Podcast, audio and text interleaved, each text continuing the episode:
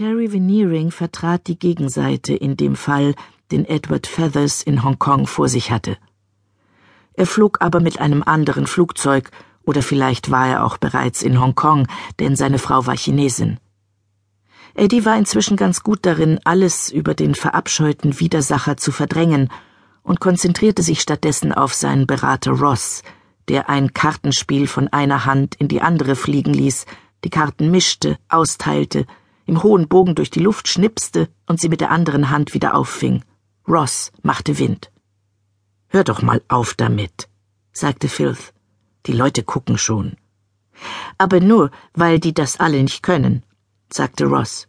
Das ist eine Gabe. Du hast schon mit Karten herumgespielt, als ich dich das erste Mal gesehen habe. Willst du nicht lieber stricken lernen? In Hongkong braucht kein Mensch Pullover. Such mal die Herzdame. Ich will die Herzdame nicht. Ich will das verdammte Flugzeug. Wo bleibt es denn? Stimmt etwas nicht? Sie lassen einen aber auch im Unklaren. Sollte eigentlich alles gut sein. Es ist ein neues, mit großen quadratischen Fenstern. Großartig. Nur dass es anscheinend nicht funktioniert. Die alten waren letztes Jahr besser. Wie sie so herumtrudelten mit losen Schrauben und wo noch erst Männer mit Ölkännchen kamen und die Teppiche anhoben. Wir sind immer angekommen.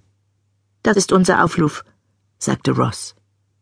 Er ließ die Karten auf einen Stapel zusammenschnurren, steckte den Stapel in ein Etui und nahm dann mit einer Taschenspielergeste die beiden Aktentaschen vom Boden auf und marschierte in Richtung der Aufzüge. Von oben sah er aus wie ein gehender Hut. Filth ging mit weit ausgreifenden Schritten hinter ihm her und trug nur seinen Spazierstock und den Daily Telegraph. An der Treppe zum Flugzeug ließ Ross, wie es sich gehörte, dem höheren Anwalt den Vortritt. Filth wurde an Bord mit einer Verbeugung begrüßt und gleich nach links in die erste Klasse geleitet. Ross hinkte in seinen Dr. Scholz hinter ihm her und wurde gebeten, sein Handgepäck abzustellen und seine Sitznummer vorzuzeigen.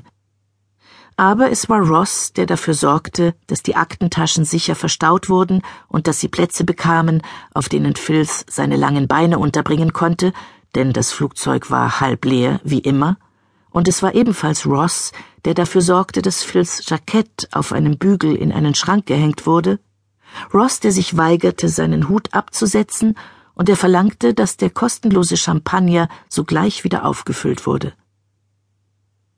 Sie lehnten sich zurück und sahen England unter sich verschwinden.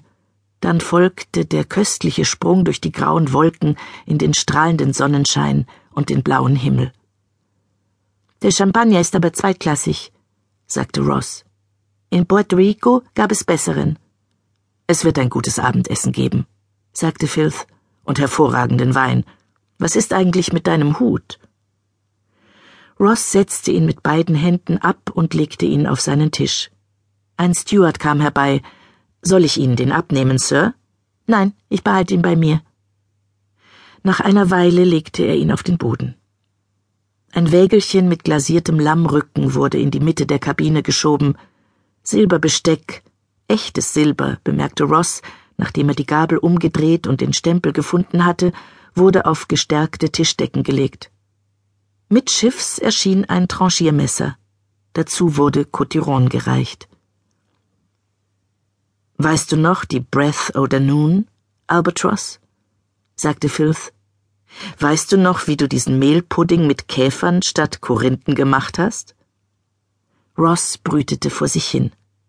Ich erinnere mich an den Schiffsingenieur. Er wollte mich in Cribbage fertig machen.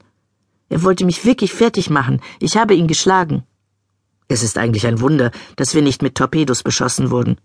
Ich glaube, das wurden wir schon. Andererseits, ich wurde so oft torpediert. Danke, danke, brüllte Filth in Richtung des Lammrückens. Er neigte zum Brüllen, wenn er aufgebracht war. Das waren die letzten Überreste des schrecklichen Stotterns aus seiner Kindheit in Wales. Fang nicht mit den Torpedos an. Zum Beispiel, sagte Ross, in der Timmersee, da war ich schiffbüschig mit. Aber dann kamen Gemüse und Johannisbeergelee. Sie aßen und meditierten über dies und das. Ross hing mit dem Kinn gerade so über dem Teller. Du hast 36 Bananen gegessen, sagte er, am Stand von Freetown. Du warst ekelhaft. Es waren ganz kleine Bananen.